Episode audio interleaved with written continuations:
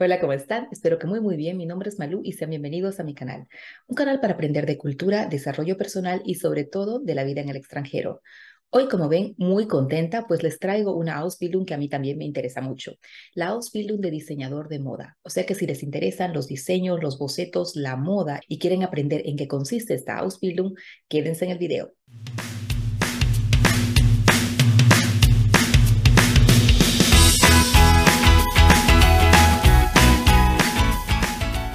Como ya lo saben, los diseñadores de moda planifican, diseñan y crean líneas y colecciones de moda.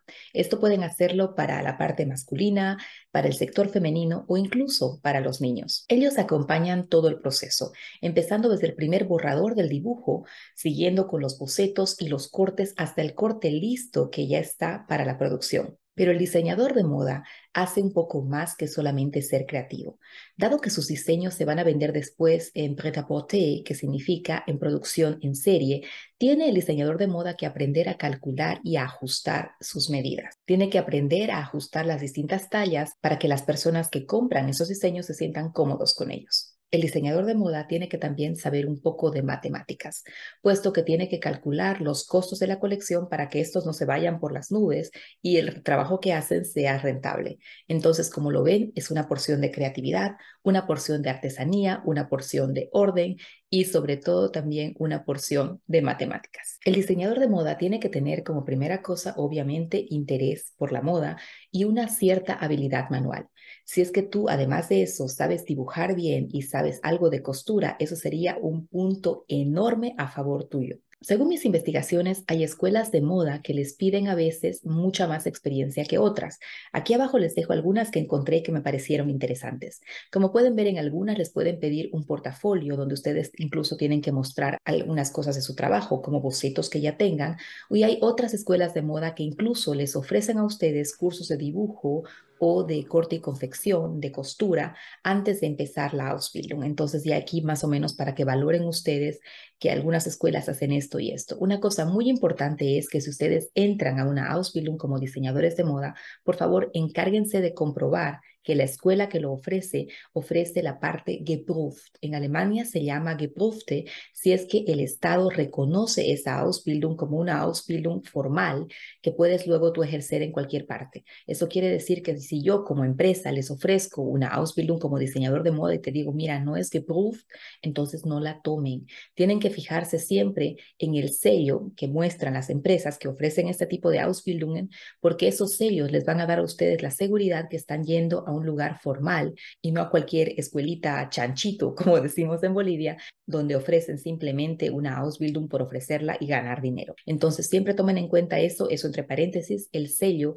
como geprüft. Geprüft significa reconocido por el Estado. Como todas las otras Ausbildungen, también en la Ausbildung como diseñador de moda, ustedes no van a tener tantos requisitos. Es decir, les van a pedir el certificado de bachiller o de los últimos tres años de estudio en la escuela, si es que no lo tuvieran este, las habilidades manuales. Y también puede que les pidan, les digo puede porque hay escuelas que lo hacen y otras que no, buenas notas en matemáticas. Si tú estudiaste ya algo en la universidad y te decides por hacer esta Ausbildung como diseñador de moda, eso se llama en Alemania el Quereinsteiger. Quereinsteiger significa una persona que empieza otra profesión después de haber estudiado otra y obviamente es permitido y muchas veces les da también a ustedes algunas ventajas con algunas materias que ya les pueden llegar a convalidar en este tipo de Ausbildung. Ahí les viene la primera desventaja. Esta Ausbildung no es pagada. Eso significa que tú empiezas a estudiar y a practicar esta Ausbildung y no recibes ahí un sueldo.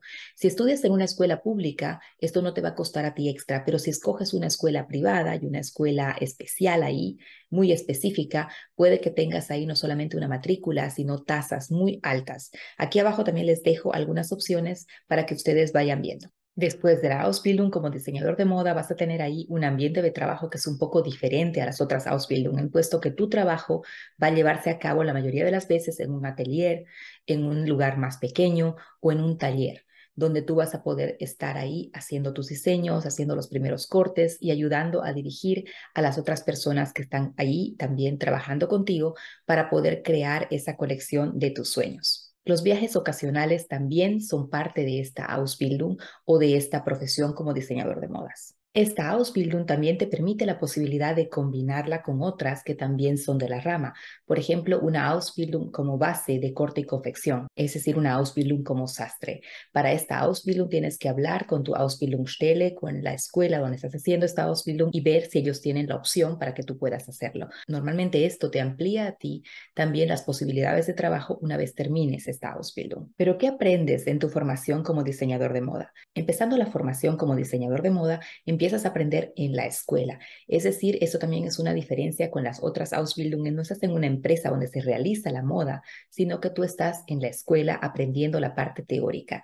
Obviamente también realizas prácticas en esas empresas, así que no solamente es el gris aprendizaje sin práctica, sino que tienes la oportunidad de poner en marcha tus conocimientos nuevos que has ganado con esa base escolar. Primero aprenderás las técnicas de dibujo, a hacer un boceto detallado y a poder conocer las diferencias entre las calidades de textiles para poder aplicarlo a tu futura colección. También aprendes a crear una planilla de corte y a conocer las técnicas de fabricación. Aprenderás también sobre la teoría del color y a trabajar con programas informáticos especiales para hacer diseños, ya que como también es parte de tu trabajo, tienes que aprender a reconocer las tendencias de la moda y aplicarlas a tus diseños. Según el Estado federal de Alemania donde tú quieras hacer esta Ausbildung, tienes diferentes materias que se incluyen también según la escuela específica que escojas, pero en realidad son tres cursos, tres módulos que se manejan a nivel federal.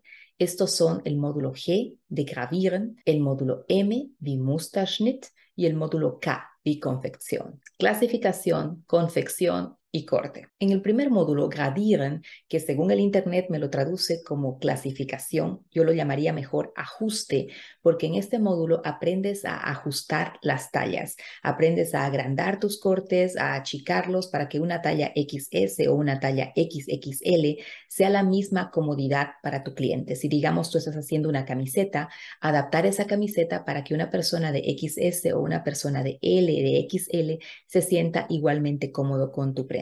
Entonces aquí aprenden también ustedes distintas fórmulas matemáticas que te ayudan a calcular esto para que tu prenda se pueda ajustar al cliente. En el siguiente módulo, el módulo K, confección o confección, lo traducimos también o lo conocen en el mundo de la moda como prêt-à-porter, que significa la fabricación en serie. El diseñador aquí se encarga de poder controlar la calidad del diseño. Eso quiere decir el acabado del diseño, el tejido, la costura, para que todo en esta fabricación en serie no le haya quitado el sentido al diseño que hiciste. En el siguiente módulo, el Musterschnitt, el corte, aprenderás a hacer los cortes de muestra, ya que el diseño de tu boceto puede verse muy bonito, pero tienes que aprender ahí a hacer el corte. Tienes que hacer el corte, eh, fabricar un prototipo, la modelo tiene que probarse este prototipo y si la empresa al final le gusta, entonces este prototipo se convierte en una prenda que tú vas a poder exhibir en cualquier tienda y decir que es tu diseño. Entonces, como lo dijimos, la Ausbildung de diseñador de moda es una Ausbildung que dura entre dos a tres años y es una Ausbildung que a diferencia de las otras no se hace en la empresa que fabrica la moda, sino en la escuela que te enseña a prepararte para la empresa. Hay prácticas que muchas veces son realizadas en la empresa o en la misma escuela para que los estudiantes no solamente vean la parte gris del estudio, sino que tengan un poquito más de práctica. Luego de estos dos o tres años, ya que esta Ausbildung puede acortarse según el conocimiento previo que tú tengas, ustedes tienen la posibilidad de recibir el título como geprüfte, es decir, reconocido diseñador de moda en Alemania. Para este título, ustedes pueden encontrar variaciones según el estado federal donde ustedes hagan la Ausbildung. Una cosa muy importante es que al final del estudio, también a diferencia de las otras Ausbildungen, tienen ustedes un examen final que no solamente es escrito ni práctico, sino también oral. Este examen oral me sorprendió a mí al hacer la investigación para esta Ausbildung, porque no lo había visto en las otras Ausbildungen, siempre es un examen teórico con un poco de práctica, pero aquí también les preguntan, les preguntan no solamente sobre la parte teórica que han aprendido, sino sobre la parte de moda que ustedes conocen, para ver quién los inspira, para ver cómo se crean ustedes los primeros diseños en sus ideas, para luego ponerlos en los bocetos. Entonces es una parte que tampoco tienen que echar en saco roto.